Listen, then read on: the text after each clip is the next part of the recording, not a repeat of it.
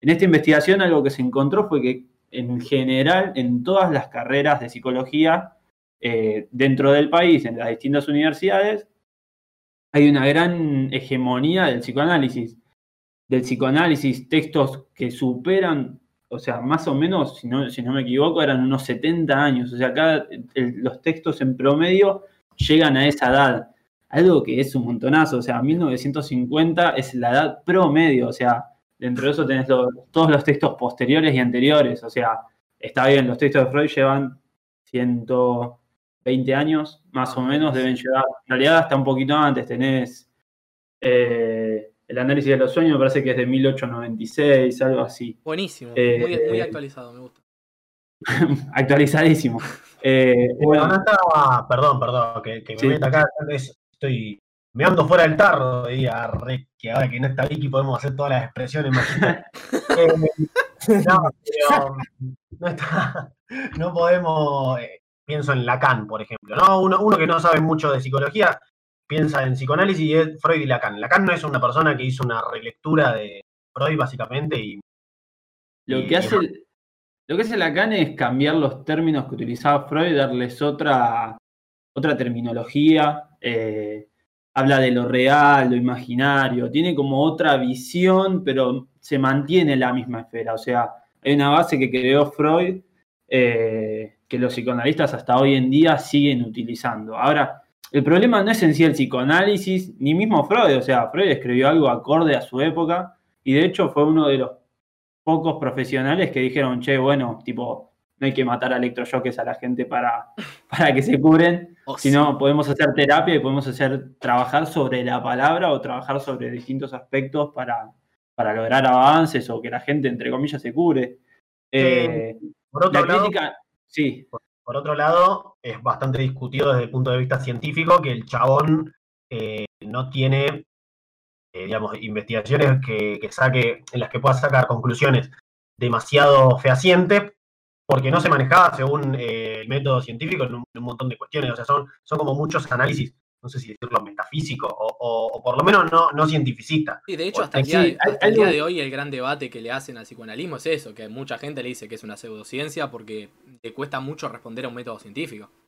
De hecho, el psicoanálisis es una pseudociencia. Lo que existe se llama la psicodinámica, que es como que tratan de tomar eh, distintos componentes dentro del psicoanálisis. No sé, por ejemplo, me sale el término self, que viene a ser un yo psicoanalítico, pero tratan de hacer investigaciones con cierto criterio científico. La realidad es que no lo logran. O sea, hay corrientes como la cognitiva conductual, eh, los tratamientos con ABA, eh, la sistémica, o sea, terapia sistémica, cualquier sexóloga que ustedes vean hoy en redes sociales que se está haciendo muy popular, lo que normalmente hacen es eh, terapia sistémica, que es algo que, que, últimamente reventó. Realmente yo veo mucha gente que se está interesando en eso. Y por ejemplo, ahora en la carrera en la UBA se consiguió meter la práctica en sistémica y materias optativas de sistémica, eh, que es una corriente que también tiene comprobación científica. Ahora, ¿cuál es el problema con el psicoanálisis?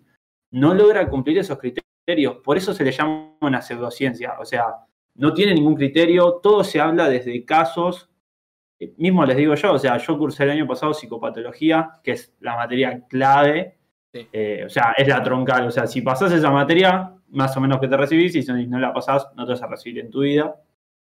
Eh, y yo veía los casos de Freud, o sea, veía Vidora, vi El hombre de las ratas, que son todos casos que cualquier persona que los escuche diría, qué raro, ¿qué estoy leyendo? Tipo, me parece un análisis muy, muy turbio de, la escena. Y, en realidad, falopa de Netflix cuando lo, lo Claro. Es que, es que en realidad hay muchas cosas muy raras. Hay un caso de Juanito que es demasiado conocido. O sea, Pongan en YouTube caso Juanito, que es el caso de Hans, que es un nene de cuatro años que tenía fobia a que los caballos le muerdan los genitales. Y la verdad, literalmente es así. O sea, se hace todo un análisis.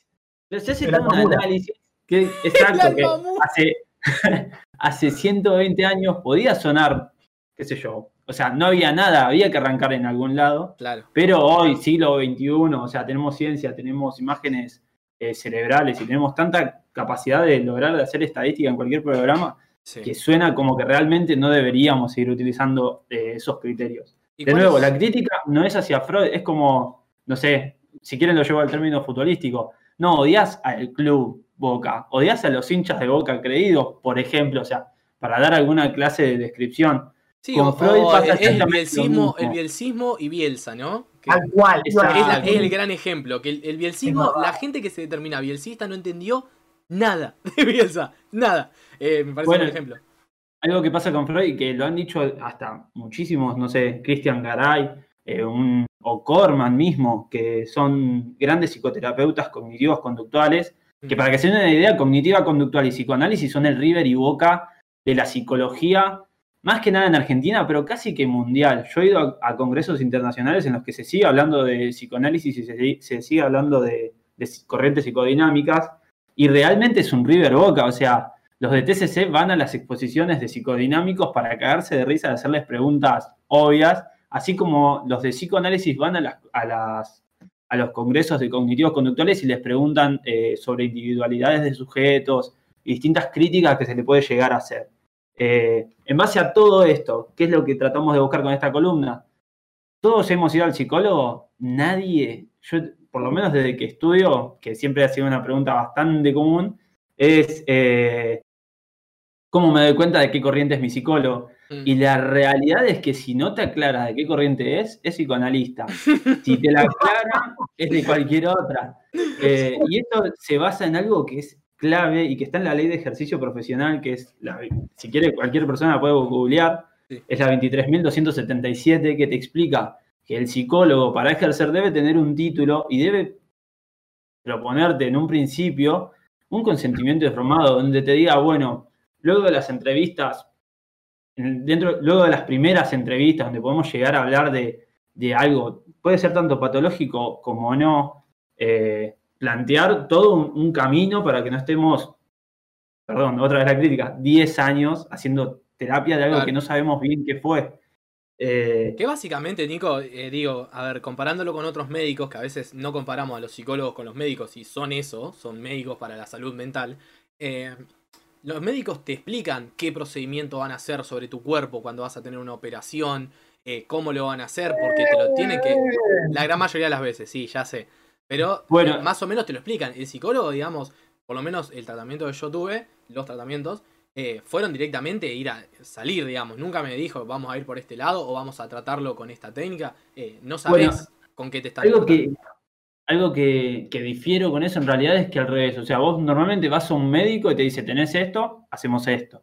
Mm. Eh, lo que te plantea psicólogos de distintas corrientes, ojo, estoy hablando de generalidades, por supuesto que te puede agarrar un cognitivo conductual que te diga, sí, hace esto, esto y esto, porque sos obsesivo compulsivo y seguimos por acá. Eh, lo que normalmente se busca con el consentimiento informado, informado, que es el que se presenta, o sea, a través de la ley de ejercicio, eh, es que vos entiendas más o menos qué es lo que tenés, o más o menos a qué apuntás. Eh, no es que tenés que ir a terapia porque pensás que estás deprimido, ansioso, eh, o simplemente porque creas que tenés alguna psicopatología. Eh, de hecho, se habla dentro de cognitiva conductual y dentro en general de las psicoterapias basadas en evidencia, que para que se den una idea, hay.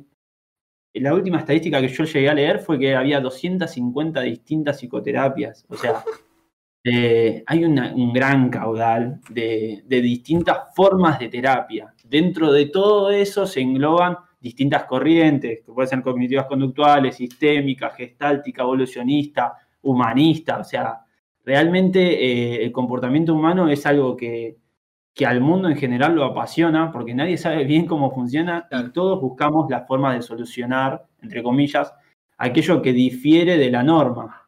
Un asterisquito, eh, Nico, chiquitito.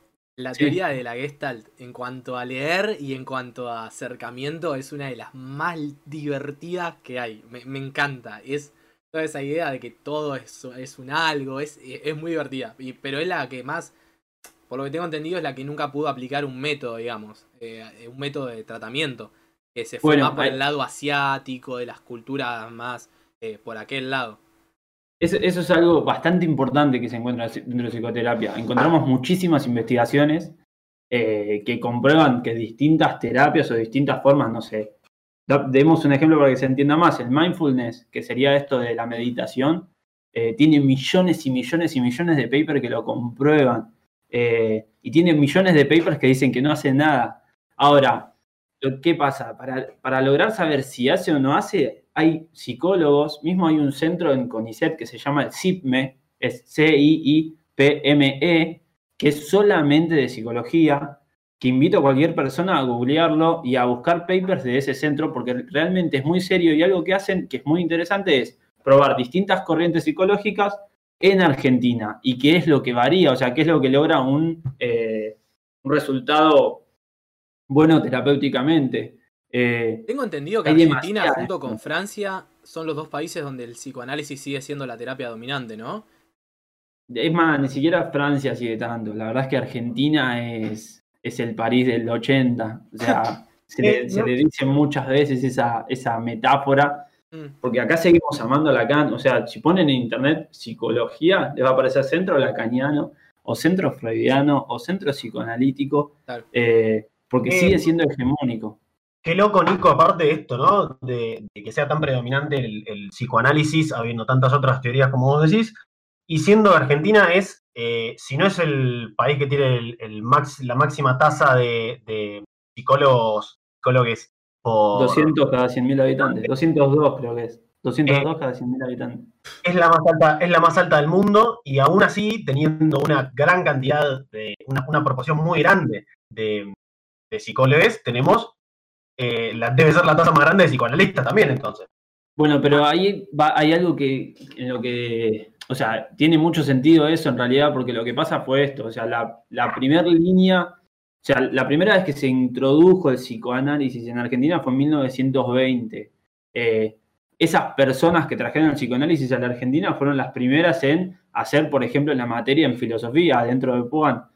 De, la, de esa materia se hizo la carrera y de esa carrera se creó la facultad. Y quienes crearon la facultad, que fueron Blecher, eh, fueron Averasturi, muchos autores de los que nosotros leemos, o sea, los estudiantes de psicología dentro de UBA, eh, por supuesto, predominaba el psicoanálisis. Entonces, ¿qué pasa? Si vos tenés toda una base armada dentro del psicoanálisis, que también el psicoanálisis algo que tiene es que va en contra del capitalismo, o sea, esa esa sensación de, que si alguien la quiere, quiere sacar el psicoanálisis es porque el psicoanálisis es realmente bueno. Y ahí es donde está ese debate que calculo que debe estar en casi todas las ciencias, que es, bueno, o sea, la cognitiva conductual, ¿qué pasa? En seis meses más o menos tenés una cura, es una cura rápida a través de distintas tareas y no vas al fondo de nada. O sea, si vos no querés hablar de un tema, nadie te va a obligar. Ahora sí, si ese tema es necesario para atravesar algo, lo vamos a tener que atravesar y se va a hacer un trabajo mm. eh, entre el paciente y el, clínico.